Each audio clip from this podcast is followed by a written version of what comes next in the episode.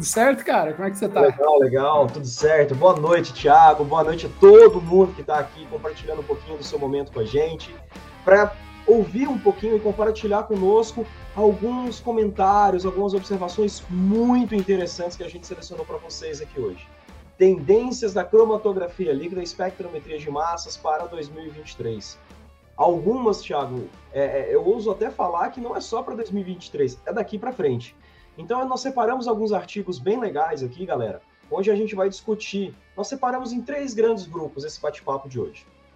Vamos tentar ser sucintos, porém trazendo informações interessantes, tá?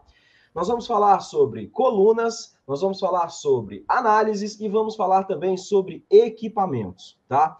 Então, nós separamos o nosso bate-papo de tendências cromatográficas para 2023 nesses três grandes grupos. E o que, que é legal disso aqui, Thiago? Nós, nós pegamos alguns artigos de pessoas que trabalham nas principais indústrias no mundo hoje e que estão em frentes de trabalho atuando nessa área e o que, que eles pensam como tendências nessas áreas daqui para frente. Dessa forma, fica um pouco mais é, é fácil você entender o que, que é necessário saber daqui para frente para que você aumente as suas possibilidades de uma progressão de carreira aí ao infinito e além. Olha que legal, Thiago. Perfeito, Bruno. Cara, que da hora, né? E que bom a gente estar tá aqui para bater esse papo sobre tendências da cromatografia Sim. líquida em 2023. Dou um salve aqui, um seja bem-vindo aqui para a Lara, que comentou, a galera que está chegando agora. Uau. Muito boa noite, sejam muito bem-vindos aqui ao nosso canal do Chroma Class. É uma é satisfação muito grande sempre bater um papo aqui com vocês, né? Nós tivemos recentemente uma live também com a Laís Raicic, né, Bruno? Sobre Exatamente. planejamento de carreira, cara né? Teve uma aderência bem interessante aí, e essas informações elas se cruzam, né? Planejamento de carreira, cromatografia líquida, cromatografia gasosa aqui com o Bruno Carvalho também.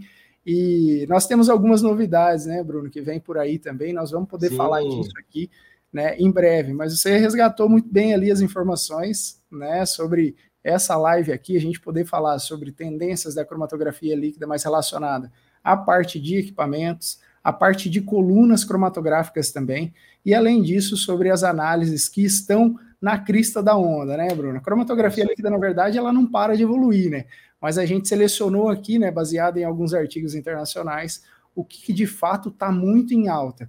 E a gente poder passar isso aqui, discutir com o pessoal que está aqui com a gente na live, vai ser muito produtivo, Legal. porque, é, afinal de contas, tem como a gente se adiantar, né, Bruno? Se a gente sabe Exato. o que vem por aí, o que, que de fato né, vai fazer a diferença nesse ano de 2023, então vale a pena a gente já ter esse foco e se adiantar em todo o processo. Né? Bruno, posso fazer Boa. um convite aqui para o pessoal né, que está chegando agora, que ainda não nos conhece. Nós somos da empresa Matrix LCMS, internacionalmente conhecida como Matrix, né, Bruno? É, é, aqui dentro da Matrix nós já trabalhamos né, com cromatografia líquida, cromatografia gasosa, também temos uma linha de produtos para laboratório muito completa, né? E atendemos inúmeros laboratórios atualmente a nível nacional. Temos também dentro da empresa nosso braço educacional, o ChromaClass. E aqui dentro do ChromaClass nós temos o ChromaCast. Então, para você que está chegando agora, conhecendo a gente, eu sou o Thiago Magon, tenho uma relação muito próxima com cromatografia líquida há 13 anos, praticamente. Né? Nesse meio tempo, trabalhei também com espectrometria de massa e é uma linha que eu adoro muito, eu gosto muito, insisto em estudar ainda, né, sempre, porque sempre tem novas atualizações. E aqui ao meu lado, meu parceiro de ChromaCast e também de, de dia a dia, né, de luta de trabalho, o Bruno Carvalho, que vem com uma especialidade de cromatografia gasosa, mas que também manja muito de cromatografia líquida, e a gente sempre tem papos muito bons aqui com convidados que são gerentes de laboratório, com analistas também de laboratório, né? O pessoal que de, de tudo quanto é ramo, né, Bruno? A gente já falou pois aqui no é. ChromaCast, né? Foram e 60 e tantos 67, episódios. 67, 68, tá ali já. Já foi presidente de empresa, já foi técnico, já foi analista, pesquisador, professor universitário, profissionais de agências reguladoras, professores de universidades internacionais e nacionais, enfim, assim, é todo mundo. Deixando um salve, uma boa noite aqui também para Márcia, para Karina, que está nos acompanhando aqui também. Muito obrigado por disponibilizarem o seu tempo e aprender um pouquinho mais aqui, né? O Thiago estava comentando aqui que nós somos grandes entusiastas de cromatografia. E na duas semanas atrás, a gente teve a oportunidade de fazer alguns atendimentos juntos ali na região de Curitiba, no Paraná. E, cara, nós pegamos um congestionamento ali num certo momento e nós ficamos um, um bom tempo parado no congestionamento. E a gente começou a, a justamente estruturar essa live. Então, foram ali uma, uma brainstorm, entre aspas, forçada que nós tivemos dentro do carro, em que a gente começou a conversar de cromatografia. E, e é tão gostoso quando você consegue discutir isso com alguém e, e, você sempre aprende um pouquinho mais. Você tem uma dúvida, você tira aquela dúvida, você pergunta, você instiga, a gente procura ali no celular e já resolve, e vamos rascunhando essa live. E foi daí que surgiu essa ideia, né, Thiago? De fazer essa live de tendências para a cromatografia em 2023. Porque nós pegamos alguns artigos nesse congestionamento e, e perspectivas diferentes de clientes, de consumidores, de fornecedores sobre colunas, equipamentos e análises. Coisas que estão entrando em tendência, coisas que já se tornaram e vão aprimorar. Então fica muito interessante a gente compartilhar um pouquinho daquilo que a gente viu no congestionamento com vocês aqui essa noite. Perfeito, Bruno, muito bem colocado, né? Tem alguns equipamentos que a gente anda, inclusive, instalando. A gente também faz a parte de manutenção. Eu tenho notado um, um segmento de colunas cromatográficas que estão muito em alta também, e é assim, vai ser inevitável é, todos que trabalham com cromatografia chegar a utilizar esse tipo de coluna também. A gente vai falar delas é, já já, Bruno. E assim, como é uma tendência, é legal uh, passar essa informação, né, para quem nos escuta, para ir se adiantando já, né? Vou passar alguns links aqui também para o pessoal encontrar as informações e vou deixar um arquivo, Bruno, também sobre esse tipo de coluna lá nos nossos grupos tanto do, do Telegram quanto do nosso WhatsApp. Quem nos escuta aqui, sejam, é, sintam-se convidados né, a entrar no grupo, aqui no link da descrição, vocês Boa. encontram. É, o, aliás, aqui na, na thumb, né, na descrição do vídeo, você vai encontrar o link para poder entrar no, no, nos grupos. Então, sejam bem-vindos. Acabando a live aqui, eu vou mandar lá todos esses documentos aqui que a gente preparou com algumas informações para vocês obterem, Bruno. É, tô, tô, aqui rascunhando aqui meu, meu checklist aqui, olha, convidamos o pessoal, mas ficou faltando chamar o pessoal para dar o like aqui no vídeo, que nos ajuda bastante, né? E nos incentiva a é continuar seguindo aqui, né?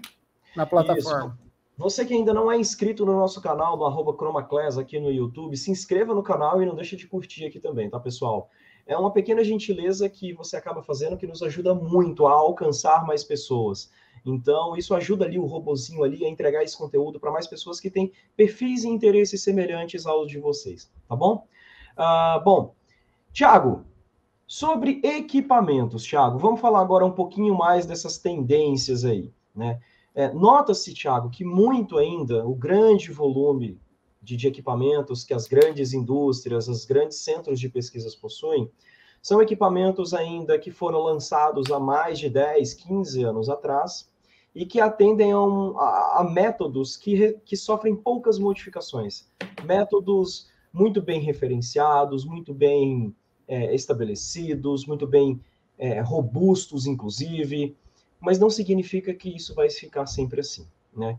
É, até mesmo métodos farmacopeicos da, da, das indústrias farmacêuticas trabalham com equipamentos que precisam de colunas maiores, colunas, às vezes, com baixas capacidades de pressão, temperaturas um pouco mais elevadas, métodos assim, é, como eu posso, um pouco mais específicos algumas vezes, né? Mas essa é uma tendência que também tem passado por mudanças, Thiago. As empresas, e não só as empresas, os pesquisadores que desenvolvem e submetem esses métodos aos compêndios e aos centros de referência, eles têm é, dado preferência a utilizar novas tecnologias de equipamentos e de colunas também, tá? Com o intuito de sempre obter melhores resoluções, eficiências e confiabilidade nos seus resultados, tá? E a gente vai falar um pouquinho disso hoje também. Confiabilidade das análises, integração de sistemas informatizados. Olha só como é tendência, vem acontecendo, mas vai ficar cada vez mais profundo essa informação, Tiago. Bruno, perfeita a contextualização que você fez, né? Hoje existem métodos compendiais, né? E as empresas também elas possuem já muitos equipamentos que são os HPLCs tradicionais, né, com um volume certo. de dispersão interno de 1 ml, 1 ml e meio às vezes, né? Então, assim, são, são volumes muito altos, mas que são é, proporcionais e direcionados até para as colunas é, desses métodos compendiais. Mas há uma evolução na cromatografia é, e também né, a, a, pesquisa e desenvolvimento, os próprios laboratórios de pesquisa de universidades, ou então outras metodologias relacionadas à área de análises clínicas, área de alimentos também, que, que vem sempre puxando a informação de que necessita-se de uma maior eficiência mantendo a resolução cromatográfica. Né? Então, como que você faz isso? Como que você obtém isso? Com novos equipamentos que são adequados para você utilizar uma coluna cromatográfica de tamanho de partículas menores e, e fornece a eficiência que você deseja, né? Aí, aí nós temos um, um, uma dualidade, Bruno, se é assim que dá uhum. para dizer, né? Ainda tem os equipamentos tradicionais, que são muito úteis e que são robustos à beça, só que existe um apelo por diminuição de tempo de análise e também há um, uma, um apelo pela sustentabilidade né, na cromatografia líquida. Né? Quanto menor o, o, o, solvente, a quantidade de solvente, né, a tal da química verde, Bruno, melhor. Tá? E aí, como que você consegue isso? Né? Primeiro, a gente precisa resgatar e dar um passinho atrás, Bruno, pensar na evolução da cromatografia. Lá em 2004, houve um rompimento de barreira em que só se tinha é, cromatógrafos líquidos é, com, que atendia ali colunas cromatográficas e análises utilizando tamanho de partícula nas colunas de 3,5, 5 micrômetros, uhum. 10 micrômetros, e foi lançado nessa época, em 2004, os UPLCs, em que tem por base a utilização de colunas cromatográficas com tamanho de partículas sub 2 micrômetros. Uau. Só que foi um lançamento e realmente houve uma diminuição muito grande né, de, de, de tempo de análise, porém, junto com essa diminuição, também se tem que ter inúmeros cuidados né, com os UPLCs. Não sei se você já utilizou, Bruno, um UPLC, mas muito provavelmente você fez manutenção né, no UPLC. Já. E, e, nessas manutenções que você faz, você deve ter observado que a utilização, né, por parte do analista, ela tem que ser um pouco mais cuidadosa, né, com o PLC. É, e como resolver essa questão, né, Bruno? Será que conseguiram emplacar o PLC, né? E ao mesmo tempo ainda existem inúmeros equipamentos robustos. O que, que se fez para resolver e o que vem por aí agora em 2023 com força, Bruno, que dá para dizer assim, assim, cara, não tem mais saída, né? Foram é. desenvolvidos equipamentos, Bruno, Bruno, chamados os UHPLCs. Né? Uhum. Existe é, uma, uma questão de nomenclatura envolvida que eu não vou entrar agora nessa discussão aqui, tá? Porque, sem criar polêmica no domingo à é, noite. É, sem criar polêmica, né? Porque a, a Waters, que é quem lançou os UPLCs, ela fez a patente né, do nome. Então, certo. equipamentos abaixo que utiliza colunas cromatográficas abaixo de 2 micrômetros, eles não, não podem chamar, os concorrentes da Waters não podem chamar os sistemas de UPLC. Né? E aí, geralmente, eles chamam de UHPLC. Só que a própria Waters chama um, um outro sistema que foi lançado de UHPLC. Ou seja, um, um sistema intermediário entre um HPLC tradicional e um UPLC. Né? Para quem não conhece, HPLC é um sistema de cromatografia líquida de alta performance, o PLC uhum. de ultra performance. Foi lançado um sistema intermediário. É até legal a gente resgatar aqui, Bruno, porque nessa live a gente não vai conseguir passar todos os detalhes né, sobre Exato. esses equipamentos. Só que aqui no nosso canal, Bruno, a gente teve as aulas de cromatografia líquida é, uns dois meses atrás, se eu não me engano, e que o pessoal Novembro. tem acesso na íntegra aqui nessas aulas. É só procurar aqui no nosso canal, na secção ao vivo, você vai encontrar uma aula, que é a aula 4 de HPLC, falando sobre as diferenças entre equipamentos, HPLC, UHPLC e o PLC, tá? Então, sem uhum. entrar nessa discussão aqui, e para a gente só contextualizar e ir na direção do que vem por aí em 2023, os sistemas de UHPLC, Bruno, eles trazem uma flexibilidade muito grande analítica. São sistemas que te dá a capacidade tanto de utilizar colunas cromatográficas com tamanho de partículas maiores e mantém os métodos que você acabou de falar. São métodos compendiais que podem ser analisados por esse tipo de equipamento, mantendo uma alta robustez e uma alta precisão. Especificamente da Waters, Bruno, é, o sistema chama-se ARC HPLC, ou Acure ARC, tá? Uhum. Esses são os exemplos, eu até vou deixar o link aqui nos comentários da descrição desse equipamento, e é bastante interessante você ver as especificações, porque afirma isso que a gente está falando, te dá flexibilidade, tanto de utilizar métodos em cromatografia líquida de alta eficiência, com tamanhos de partículas de 3,5, 5 micrômetros, que é, são as análises mais comuns de serem realizadas, mas também Sim. te dá flexibilidade para você utilizar colunas de 2,5 micrômetros. Isso te traz uma maior eficiência, Bruno, analítica, diminuindo o tempo de análise, muito tempo de análise. E você tem um Sim, sistema tão adequado quanto. Pois é. O que eu costumo falar muitas vezes, Thiago, ao invés de nós restringirmos a opção do usuário em colunas de partículas maiores ou colunas de partículas menores, por que não eu não dou o poder de escolha para ele? Eu desenvolvo um equipamento onde ele tem a liberdade de escolha de sistemas de, de análises com colunas de partículas maiores ou menores, que é justamente esse sistema de ARC, o ARC aqui, o HPLC. Né? Ele trabalha tanto com partículas, colunas com partículas menores, quanto colunas com partículas maiores.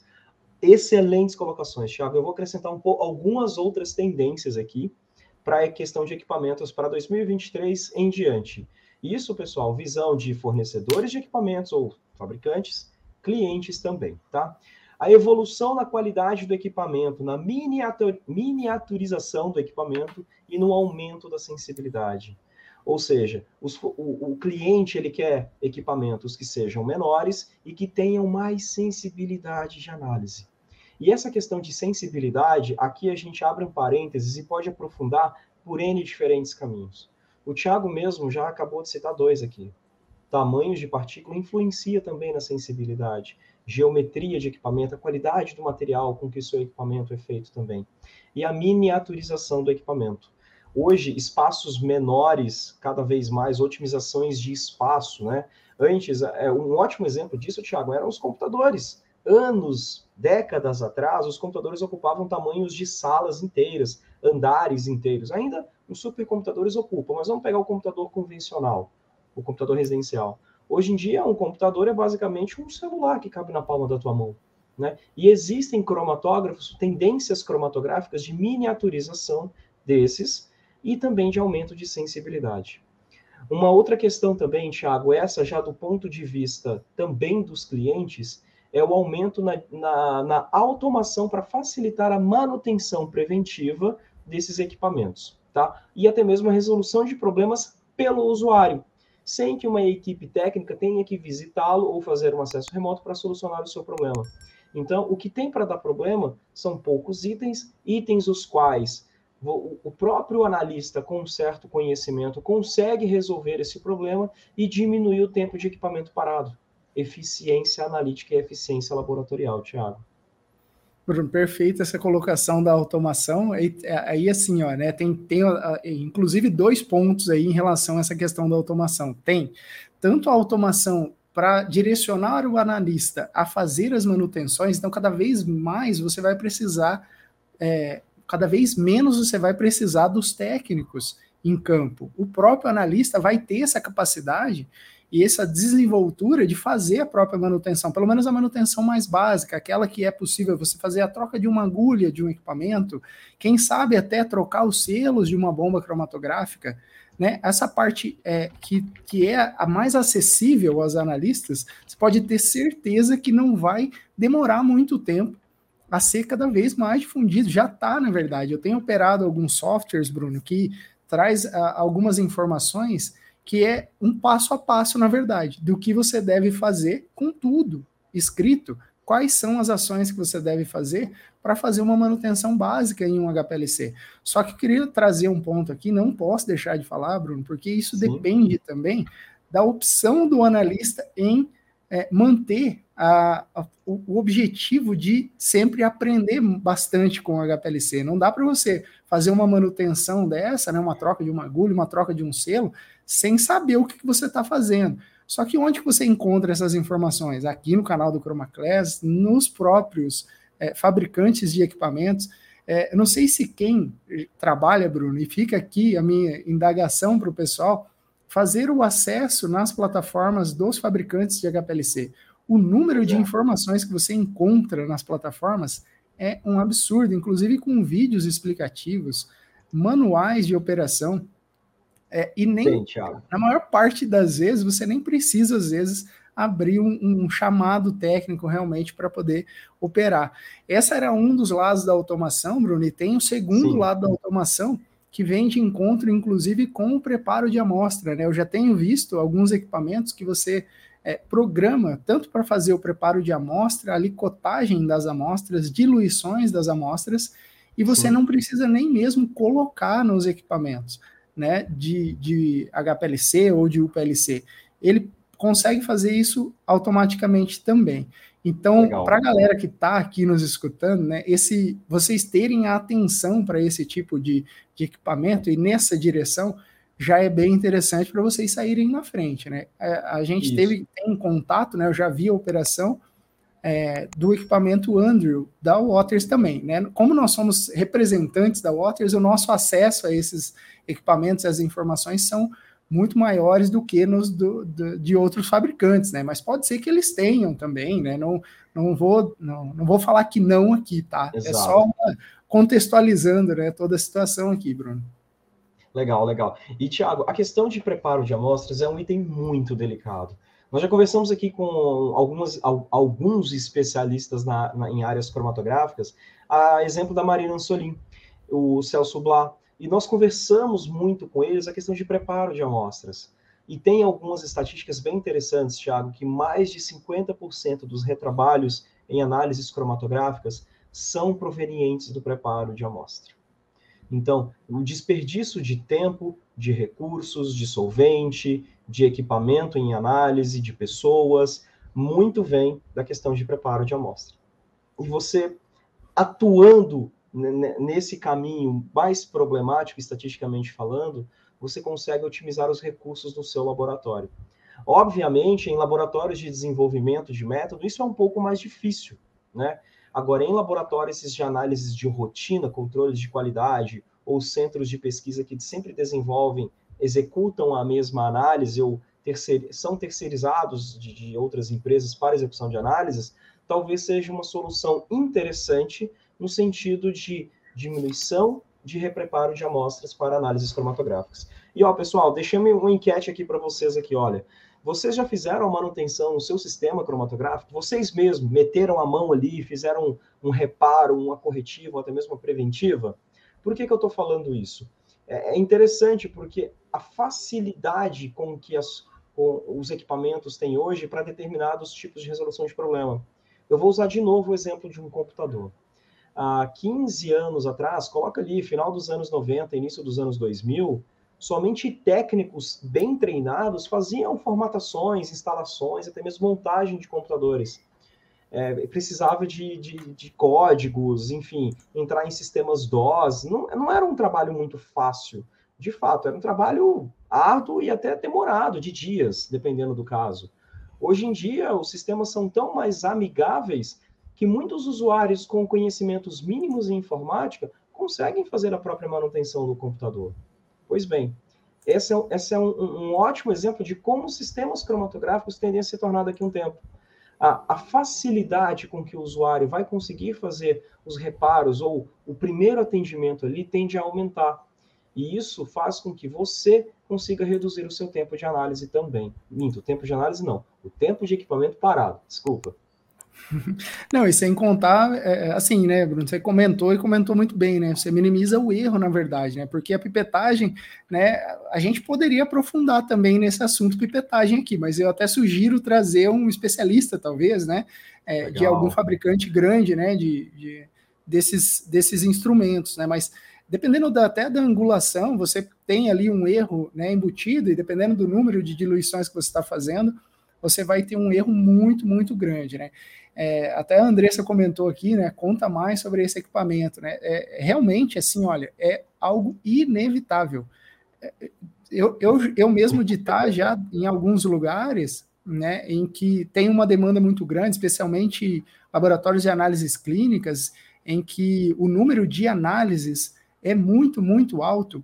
Já existem equipamentos né, de pipetagem, mas esse especificamente, ele é capaz também de fazer as diluições, fazer a agitação e até transportar o seu, seu equipamento lá para dentro do seu HPLC, né? A gente está falando aqui dos melhores dos mundos, né? É, é. é isso não está ainda é, completamente difundido, não, não tá, ainda não entrou dentro das indústrias, mas é questão de tempo. Por isso que o tema aqui dessa live é, é vem muito de encontro, né? Com isso que a gente está falando, essa automação. Porque agora em 2023 é bem provável que você já encontre né, as, esses equipamentos dentro, dentro dos laboratórios. Equipamento Sim. com alta confiança, com qualificação, né, Bruno? Então, Exato. além disso, você consegue atestar e se adiantar com os órgãos regulatórios, né, e, e, e ter um respaldo, né, documental, né, não ficar só no, olha, meu analista é qualificado ou não é qualificado para fazer esse tipo de análise. O Bruno acabou de compartilhar Sim. aqui, né, inclusive, né, o Andrew Alliance, Legal, Bruno. Exatamente. Deixei o link aqui, a Andressa pediu. É, Andressa, segue aqui o link, tem várias informações, tem vídeos é, mostrando ele em funcionamento, algumas das suas funções, principais funções. Então, assim, você consegue otimizar a quantidade e minimização de erros de preparo. A própria Márcia comentou aqui, ó, seria legal um aprofundamento maior sobre pipetagem. Às vezes o erro está nos detalhes. E, e eu digo mais, Márcia, não é às vezes, não é, na maioria das vezes, está no detalhe. Às vezes nos preocupamos pouco com detalhes de pesagem, de pipetagem, de diluição, e em sistemas tão sensíveis quanto. Lembra que eu falei de tendências cromatográficas ali no início dos equipamentos? Miniaturização e aumento da sensibilidade. Vai chegar um ponto que a sensibilidade é tão grande que um, um ser humano bem treinado talvez não seja mais tão suficiente ou capaz de preparar amostras com erros tão pequenos a ponto de terem análises aprovadas. Eu vou dar um outro exemplo, Tiago. As nitrosaminas é um assunto que tem tido muita relevância dentro da indústria farmacêutica, da indústria alimentícia também. É, cada vez mais estudamos e aprendemos mais sobre nitrosaminas e encontramos moléculas ou até mesmo precursores de nitrosaminas e, e, e, essas, essas substâncias, elas têm limites extremamente baixos. Imagina você analisar, Tiago, amostras cujo seu limite torna-se 100 ppb, 50, 10 ppb. Se você parar para pensar, Tiago, 10 ppb com um erro de 5% ali, hum, pela faixa de concentração, deveria ser um limite aceitável. No entanto, pelo risco envolvido da análise, talvez não seja. Então, começam a entrar outras variáveis dentro do seu preparo de amostra ou do seu resultado, que você já começa a pensar: opa, não basta eu ter um equipamento altamente sensível, eu preciso ter um sistema de preparo de amostras que minimize a geração de erros, seja automático ou não, seja através de uma pipeta automatizada ou não, de um sistema de pesagem automático, enfim. Aqui a gente pode imputar várias fontes de erro. Não vou entrar em detalhes, mas Levantei algumas lebres aqui, alguns exemplos, para estimular a reflexão de vocês aí, Thiago. Não, faz todo sentido, Bruno. É, é, assim, é algo que de fato é inevitável e os órgãos regulatórios daqui a pouco começam a pedir também. Né? Então, não, é. assim, é, é legal ficar de olho nesse tipo de tecnologia, é, inclusive nas possibilidades dos equipamentos atuais, né, dos HPLCs, dos UPLCs, de serem é, é, manuseados no mesmo nível, né, desses pipetadores, né, algo que se comunique de fato. Né? Andrés comentou aqui também, né, o trabalho remoto já não é mais tão distante para o laboratório. André, você tem toda a razão. Bruno, você quer Boa. falar? Pode. Quero, falar. porque essa aqui, Thiago e Andressa, entra justamente dentro. Lembra que no início da live nós comentamos, nós vamos falar sobre tendências cromatográficas divididas em três grandes grupos: equipamentos, colunas e análises. E dentro de análises, Andressa, nós vamos falar especificamente disso. É, confiabilidade, plataformas amigáveis, acessos remotos de confiança. Né? Você cria pontes entre um usuário a qualquer parte do mundo em o seu equipamento, em que você consegue, com confiança, é, manusear o teu equipamento, extrair resultados e emitir relatórios. Tá? Eu vou chegar lá, Thiago, segura um pouquinho aí. Não, maravilha, cara. É perfeito isso daí. E, e, assim, né, até ia comentar aí que vem de encontro, né? Esses softwares que operam atualmente, né? Todos eles estão sendo direcionados também para a nuvem, né? Não vai ser Exato. mais um, um, armazenamento de dados via servidor, né? Correndo o risco de Exato. perder tudo ou travar né, a operação de uma indústria farmacêutica gigante, às vezes, né, mas que é, fica vulnerável em algum ponto nesse sentido, né. Então, uhum. perfeito, assim, para a gente resumir essa parte de equipamentos, né? E para 2023, de fato, sistema cromatográfico com uma flexibilidade a, e adaptabilidade ao método, tanto farmacopeico quanto mais evolutivo, no sentido de diminuir e ter tempo de retenção e ter mais eficiência. Né? Vai ser inevitável esse tipo de situação né, é, para ter um passo evolutivo bem adequado. A, é, a parte de pipetagem é mais como eu diria, Bruno, automatizada, né? É essa a palavra. Exato. Né? E também. Vamos colocar um robozinho ali para fazer aquela parte que eu, particularmente, sou um desastre na bancada, Thiago. A cada 10 amostras que eu preparo ali, 5, 6 ali vai ter repetição. E não adianta, preparo de amostras é treino. Se você não tem uma mão bem treinada, uma sensibilidade numa pesagem, numa pipetagem, um olho, ou ali numa aferição de um balão volumétrico, esquece, vai ter erro embutido. E eu sou um desastre. Não é minha praia, Thiago. Não, vamos focar em outro, outro departamento, então, Bruno. Vou, vou, comentar com a galera que está aqui. Olha, agora nós vamos entrar, Bruno, na parte de colunas cromatográficas, né? Legal. De fato, assim, vai estar tá em alta agora em 2023 e que é o futuro, né? Vai ser inevitável também. É, a galera que está aí no, com o link, compartilha aí com o coleguinha que vem uma informação bem Boa. interessante aí. E, né? Thiago, deixa eu só Fechando aqui o assunto de equipamentos, a enquete ali, olha, você já fez manutenção no seu cromatógrafo? 57% sim, 42% não. Pois bem, para vocês que nunca tiveram a oportunidade ou a autorização para fazer, se preparem. A tendência para 2023 e daqui para frente é que os equipamentos venham com é, sistemas mais amigáveis com o usuário, para que vocês consigam fazer essas manutenções. Mas não adianta falar para você que é fácil de fazer sem que não haja um certo conhecimento para fazer aquilo. E hoje as plataformas dos fabricantes do equipamento, independente de qual seja, elas trazem informações das principais é, manutenções corretivas que você consegue fazer. Né? Então, dependendo do caso ou da situação, tendo um estoque mínimo de peças ali dentro do seu laboratório, você mesmo consegue fazer esse reparo. Né? Mas precisa ter um certo conhecimento também. Afinal de contas, ainda continuam sendo equipamentos muito caros, né, Tiago?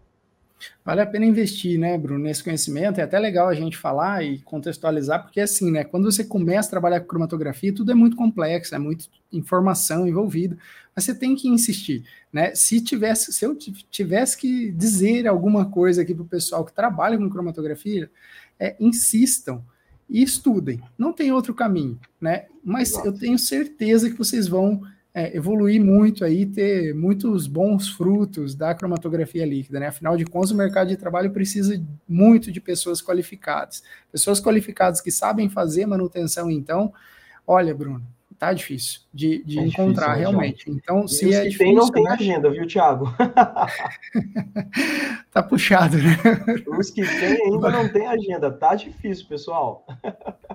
Legal, legal demais. É, Legal, show, Thiago. Bruno. Bom, colunas, passa a régua. Falamos de equipamento então e vamos para as colunas cromatográficas, Thiago. Quais vamos são as, as principais tendências de colunas? Cara. Exato. Assim, a gente tem que contextualizar, né? É inevitável, né? As colunas vêm numa evolução assim é, muito grande ali desde os anos 80, Bruno, 90, né? É, quando também a Waters, né? A Waters, a gente fala muito da Waters, Bruno, mas ela foi muito precursora, né? Em inúmeros campos, dentre eles também com relação à parte de colunas cromatográficas, né? Mas colunas uhum. é, mais antigas, quando começou a evolução da cromatografia, do HPLC em si, eram colunas de base de sílica somente, né, que caracteriza uma cromatografia de fase normal, e, e aí foi depois evoluindo, é, acrescentando ligantes né, nessa base de sílica, só que é, durante essa evolução ainda se tinha muitas limitações, tanto com relação ao tamanho das partículas cromatográficas, quanto com a regularidade das, das partículas cromatográficas, ou seja, tinha é, partículas que não eram uniformes. e que também não eram pequenas o suficiente para serem empacotadas dentro de uma coluna cromatográfica. E quando conseguiram fazer isso, ainda tinha inúmeros problemas de que a base de sílica, mesmo tendo ligante ou não ali, ela é muito fácil de ser solubilizada. É, se você colocar muito ácido na fase móvel, ela é solubilizada. Se você colocar muita base é, na sua fase móvel, também é solubilizada. E isso te deixa muito engessado com relação a, ao desenvolvimento de métodos cromatográficos. E lá, uhum. nesses anos 80, 90, o Waters lançou alguns tipos de coluna que aumentava o range de pH para ser utilizado na cromatografia líquida. E foi uma evolução muito grande para a descoberta de outras moléculas. Foi um divisor de águas, inclusive.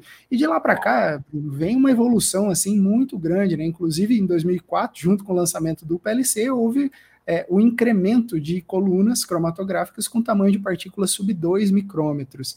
Então, assim, são dois pontos bem interessantes, tanto a evolução é, na qualidade da partícula, se é assim que dá para dizer, desenvolvendo novas bases de, de ligantes capazes de, de sustentar um, uma faixa de pH muito maior do que era antigamente, né? Uma faixa de 1 de pH até 12, né? Que te dá uma flexibilidade para adaptar o seu método, o desenvolvimento do seu método muito maior, mas também na diminuição e na uniformidade dessas partículas. Porque o que, que descobriram, Bruno, nesse meio do caminho, sabe?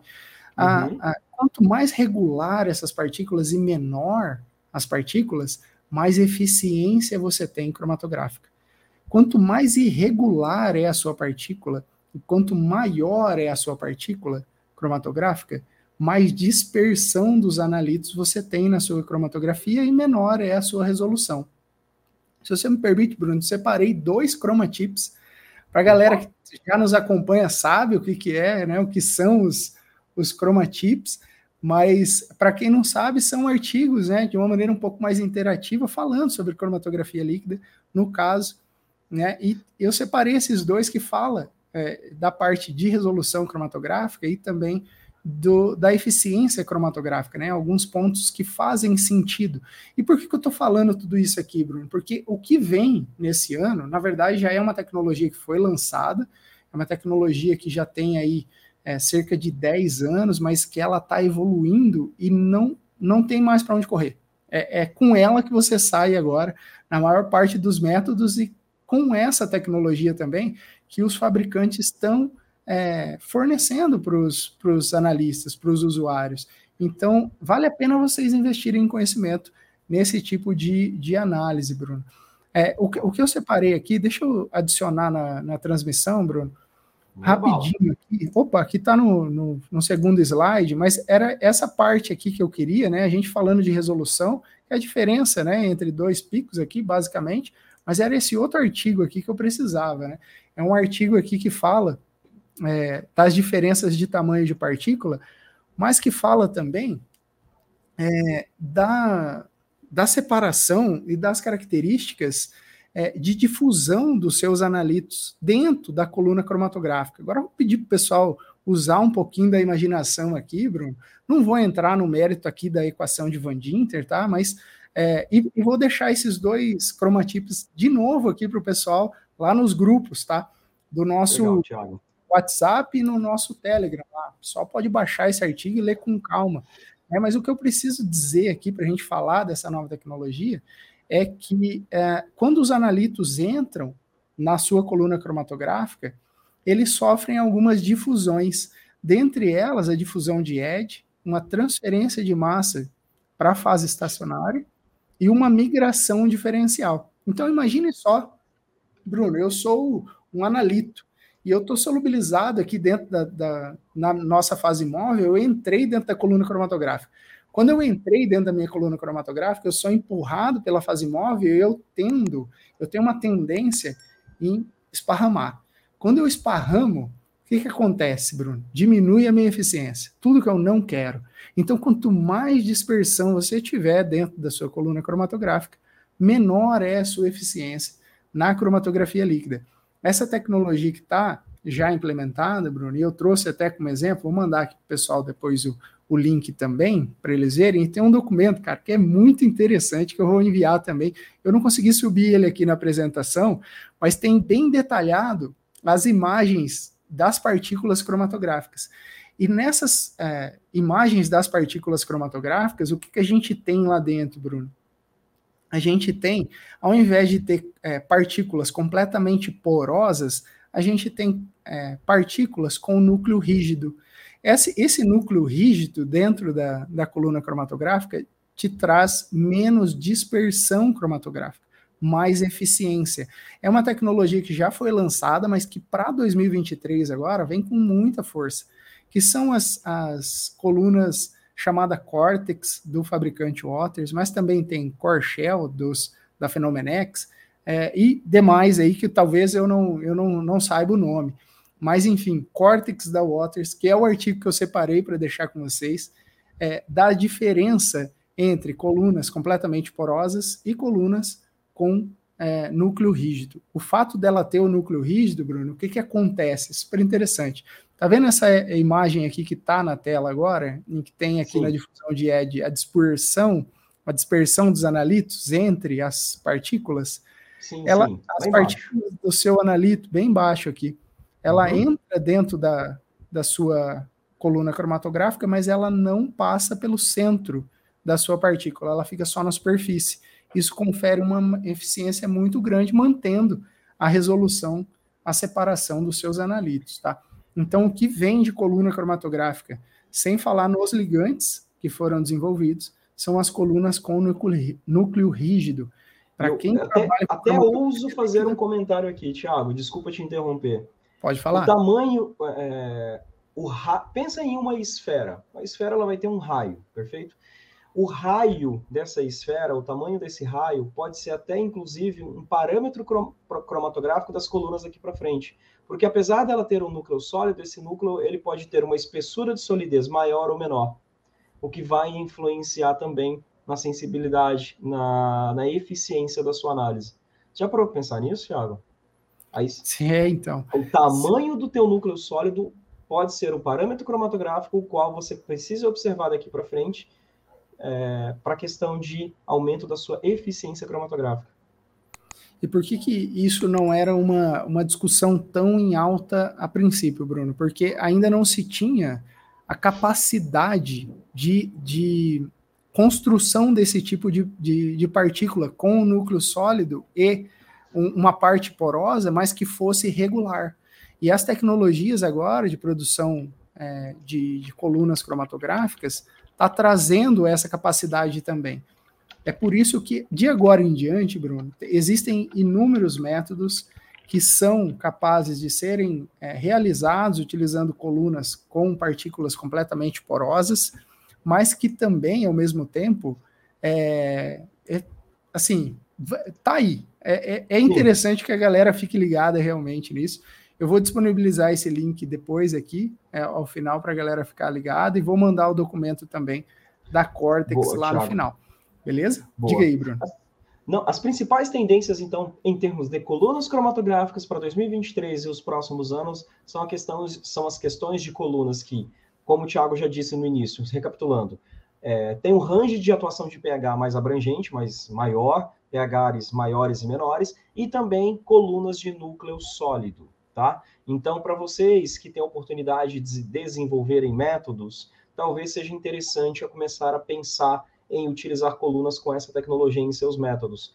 Dessa forma, você garante que o teu método ele já vai estar tá alinhado com aquilo que mundialmente está entrando em tendência e que seu método não seja obsoleto já logo. Terminei de desenvolver, validei o meu método, vou aplicar. Nossa, mas poxa, você está usando uma coluna porosa ainda, cara? Isso aqui já está obsoleto já.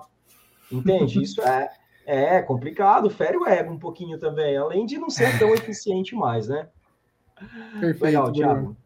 Mais alguma colocação sobre colunas? A Andressa pergunta aqui, ó, sabem da existência de alguma árvore decisória para direcionar desenvolvimento de métodos cromatográficos para recomendar? Olha, assim, um documento em si, Andressa, aqui a gente não vai conseguir disponibilizar, mas a gente tem o curso Cromatografia Líquida, HPLC com propriedade, que foi ministrado por mim, são 26 aulas, Andressa, e dentre essas aulas eu faço, falo do passo a passo é, de desenvolvimento de métodos também. Tem uma aula completa só da parte de desenvolvimento de métodos. É, lá dentro a gente tem essa, essa possibilidade, tá? Mas uhum.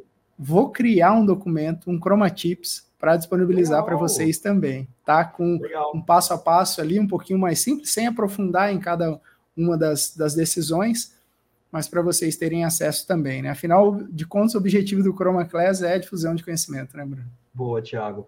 É, eu vou até falar que para a cromatografia gasosa, Andressa, existe, existem alguns fluxogramas que os fabricantes definem com base em características da sua amostra e do seu analito, tá? Por exemplo, o seu analito é volátil ou não volátil? É ácido ou ele tem características básicas? É, enfim, e com base nessas respostas que você vai dando, ele vai te direcionando alguns tipos de fase estacionária diferente, não tecnologia de coluna, tá? Não, para a cromatografia gasosa isso existe, mas hoje esse não é o nosso foco. O nosso foco hoje vamos continuar com a cromatografia líquida aqui por enquanto. Ah, obrigado pela pergunta, viu? Muito interessante sua pergunta também. Perfeito, Bruno. Vamos para as nossas análises aqui, o que, que vem em tendência, né? Já falamos de equipamentos, automação que está em alta, o desenvolvimento de novas colunas, né? Um pouco mais é, eficientes, né? Que as antigas. Sim. Vamos falar também de das análises, né? Eu, assim, eu nem sei se vai ser uma surpresa aqui tão grande, né, de tendências para 2023, Bruno, mas, assim, eu não sei se, se é porque a gente está no meio já, mas quem está é, tá trabalhando com cromatografia, né, e vivenciou a, a pandemia junto com nós, né, está observando um, um, uma evolução, um direcionamento é, de desenvolvimento de novos fármacos, mas fármacos biológicos, os biofármacos, Bruno. Então, assim, uhum. é, é, é, assim, olha, eu vou, vou falar do que de fato vai estar tá muito em alta, mas existem outras análises que também vão estar, tá, tá? Mas assim, se tiver que tá uma absurdamente em alta, é a análise de biofármacos, Bruno.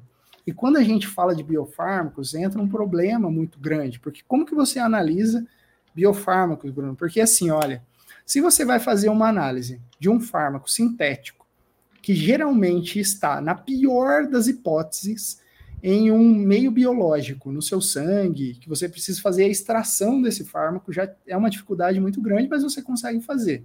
Agora, Sim. vamos imaginar o contrário, ao invés de você fazer análise desse analito sintético, você vai fazer análise do que é biológico. É, qual é a saída, Bruno, para fazer esse tipo de análise biológica? Né? É, é, muito difícil, é tudo que você não quer na cromatografia, na verdade, são, são é analisar complexas. a parte biológica.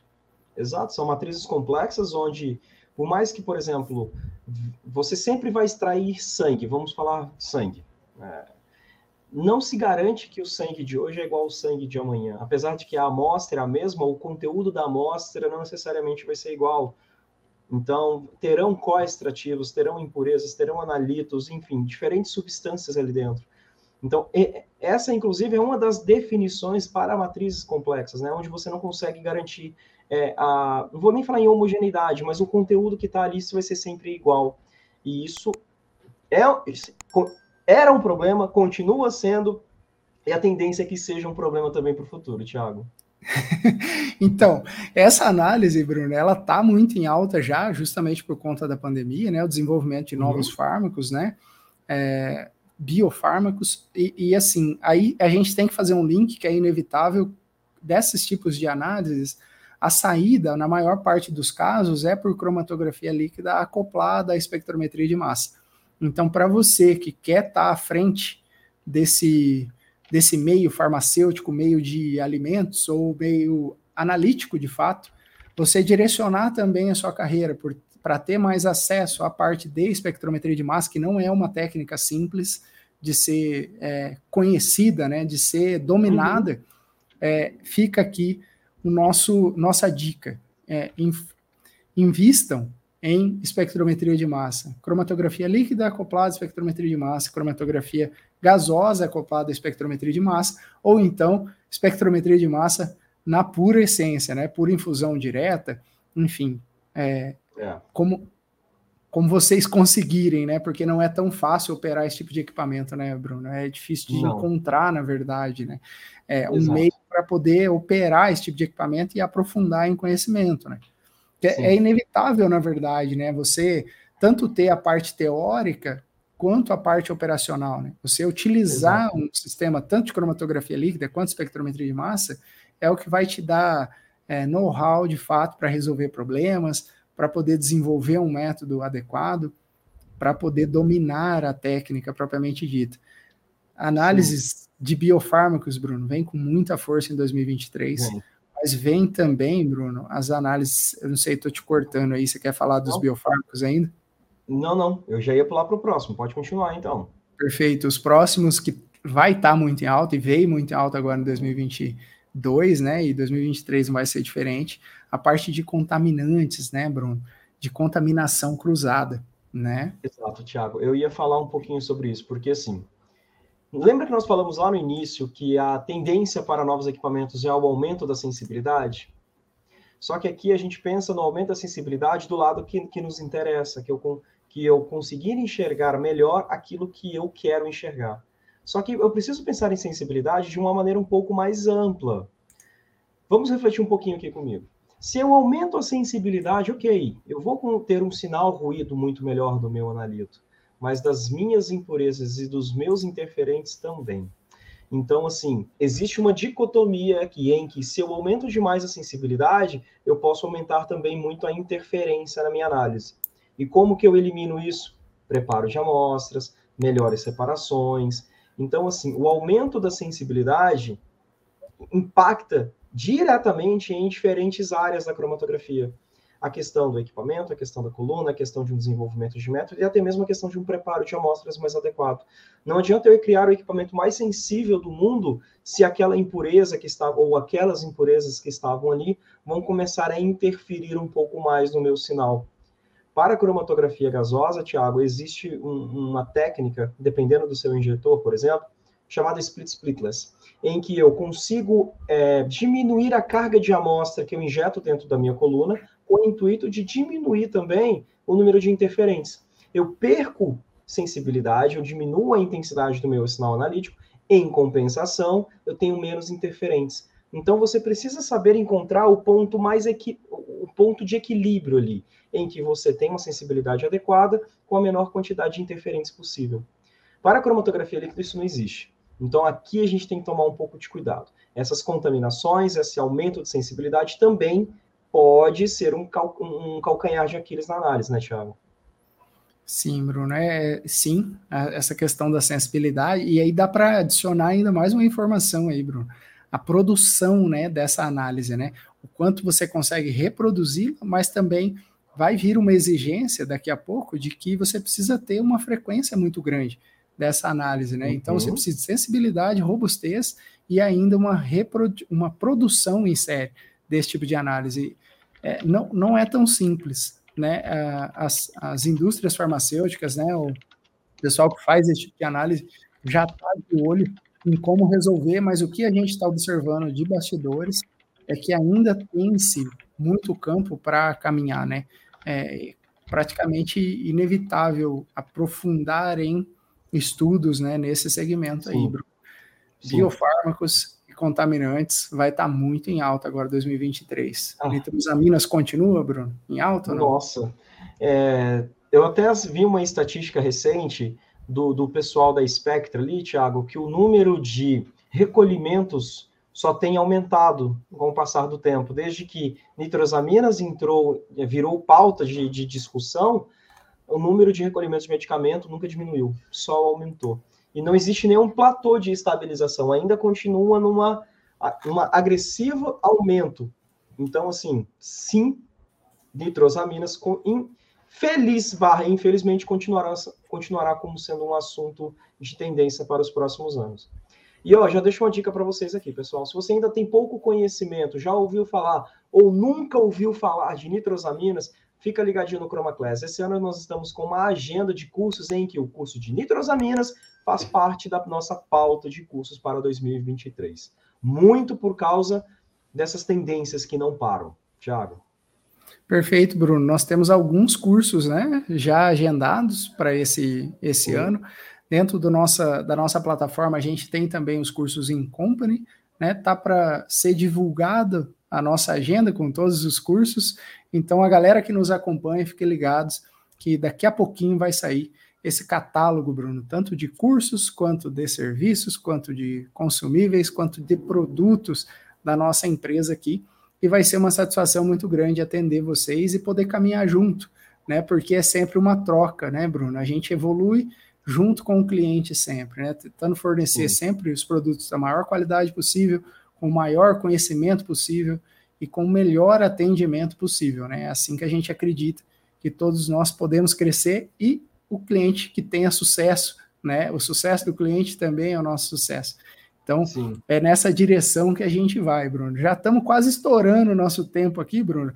Nós falamos Sim. de equipamentos, nós falamos da, da parte de colunas cromatográficas, o que vai estar em alta, e as análises, principalmente, que é um olhar que todos aqui, todos nós e os nossos ouvintes têm que ter agora para 2023. Sim. Tiago, até vou trazer um, pouco, um outro assunto aqui ainda nessa, nesse tópico que a gente está conversando aqui sobre a questão das análises, as plataformas mais amigáveis, mais rastreáveis e como a própria Andressa disse aqui, de operação à distância e você complementou de operação em nuvem. Tiago, no ChromaCast que nós conversamos com Vinícius Bartoli, o número 61, que é o atual General Manager da Waters, é, eu levantei, nós trouxemos uma estatística bem legal das top 50 farmacêuticas do mundo, mais de 80% delas submeteram seus produtos no FDA ou no EMA, que são os equivalentes à Anvisa dos Estados Unidos e da Europa, utilizando os softwares Empower, que é um software produzido pela Waters. E esse software hoje, ele sim, ele opera com armazenamento de dados em loco pela própria empresa, mas também já traz a questão de armazenamento de dados em nuvem. No episódio seguinte, nós conversamos com o Amadeu, e o Fernando da Apex Science, em que eles falou, hoje eu tenho analistas que trabalham em uma cidade e trabalham remotamente operando equipamento, eles entram em contato aqui com o pessoal da equipe de preparo de amostras, eles alinham os preparos, a equipe coloca as amostras no equipamento, o cara que está lá em outra cidade faz a análise, pega os resultados e já produz o seu documento. Então, isso gera também, Thiago, um ganho de produtividade. Lógico, necessita de uma certa maturidade, um desenvolvimento ali, até mesmo da, do perfil de equipe para que isso aconteça. Mas sim, é uma tendência. Softwares mais amigáveis, confiáveis, armazenamento é, em nuvem e operação à distância. Existe uma questão de compliance que não é fácil de ser é, é, transposta nesse caso, mas sim também existem ferramentas que auxiliam para que isso aconteça de forma segura e confiável e rastreável que é o mais importante. Perfeito, Bruno. É, olha, assim, ó, você trouxe alguns números, algumas informações que são é, muito pertinentes, né, ao nosso meio, na, na verdade, né. Hoje eu estava vendo uma notícia, Bruno, aqui, achei super interessante, assim, é, é um, mais uma curiosidade aqui, na verdade, para a galera que nos uhum. escuta, né, que de fato são do meio farmacêutico. Vou deixar o link aqui agora. Legal para eles acessarem também, mas é uma notícia que saiu há 22 horas atrás, ó, os 15 medicamentos milionários que mais crescem nas farmácias.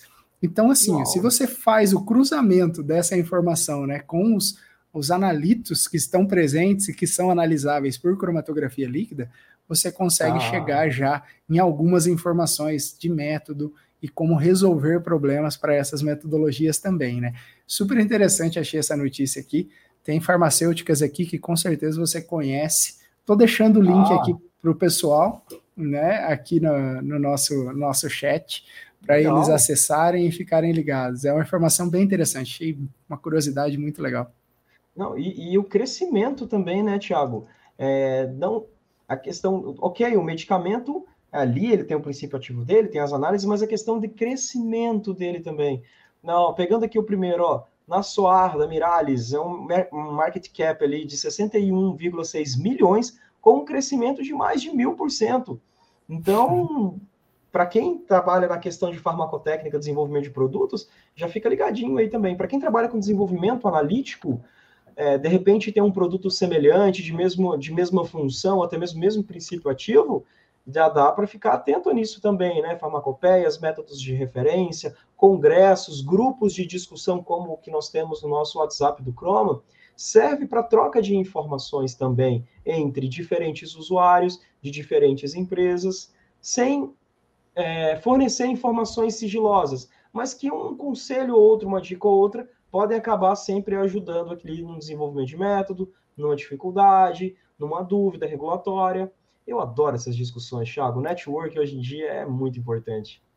Sensacional, Bruno. Show. Cara, batemos uma hora aqui, Bruno, para a gente fechar com chave de ouro. Se você tiver mais alguma colocação também, mas queria. Eu, eu vou lançar a pergunta lá no nosso canal do, do Insta, Bruno. Lá para a galera, né? Estou com a expectativa aqui de criar uma aula para o pessoal, tanto de é, colunas cromatográficas quanto espectrometria de massa. Essa aula ela vai sair final de fevereiro, comecinho de março, aqui no nosso canal do YouTube. E eu vou deixar uma enquete lá no nosso canal, lá no arroba do Instagram, lá na caixinha de perguntas do Story, é, para o pessoal falar para a gente o que, que prefere primeiro, colunas cromatográficas ou espectrometria de massa, e a gente vai preparar isso com o maior carinho, com inúmeras informações que são pertinentes para o dia a dia de vocês. Para quem ainda não assistiu as aulas que tiveram aqui, Bruno, é, no nosso canal, tiveram as aulas comigo sobre cromatografia líquida, que a gente conseguiu abordar inúmeras informações que são úteis para o dia a dia. Depois, na sequência, veio o Bruno com cromatografia gasosa, falando: olha, é, eu que não trabalho cromatografia gasosa, aprendi muito, Bruno, ali. E ainda ah, tive legal, as lives com a Laís Aisic, que fecha Boa. um link né, do analista de laboratório, o gestor de laboratório e os planos de carreira, como se comportar, como desenvolver as soft skills, né, Bruno, que estão tão legal, altas legal. e é, é, o que é. mantém o sucesso da carreira, né? Isso aí, pessoal. Vocês já perceberam que desde o final de 2022 para a entrada de 2023, o Chroma tem atuado muito com essas lives em parcerias, com lançamentos de cursos também. Para 2023, isso vai acontecer com mais intensidade. Então, a gente vai falar também sobre, já dei a dica aqui, nitrosaminas, Vamos voltar a falar de cromatografia gasosa, cromatografia líquida comigo, com o Thiago, e tem mais especialistas aí. Segura a mão um pouquinho, a gente está preparando o nosso calendário, alinhando aqui os mínimos detalhes, conectando as pontas para entregar muito mais informações valiosas para vocês, tá? Eu sei que tem uma certa expectativa, ela é grande, mas confia que tudo vai dar certo. Vai ser bom, vai ser muito bom. Perfeito, Bruno. Que satisfação poder estar aqui contigo, poder estar aqui com o pessoal, batendo um papo sobre o que tanta gente gosta, né? Cromatografia. Exato. Né? Obrigado por ficar até aqui, né? Junto com a gente. Bruno, obrigado por essa parceria aqui também, cara. Bater Eu esse papo agradeço. sempre aqui. Eu acho que é a primeira live que a gente faz junto aqui no YouTube, tá? A gente é. fez sozinho e depois cada um fez com a, com a Laís verdade, e a gente não tinha feito, cara. Então, muito da hora mesmo. Valeu. Legal, legal. Vamos começar a trazer convidado também para falar sobre isso daqui para frente. Vamos trazer umas lives aqui.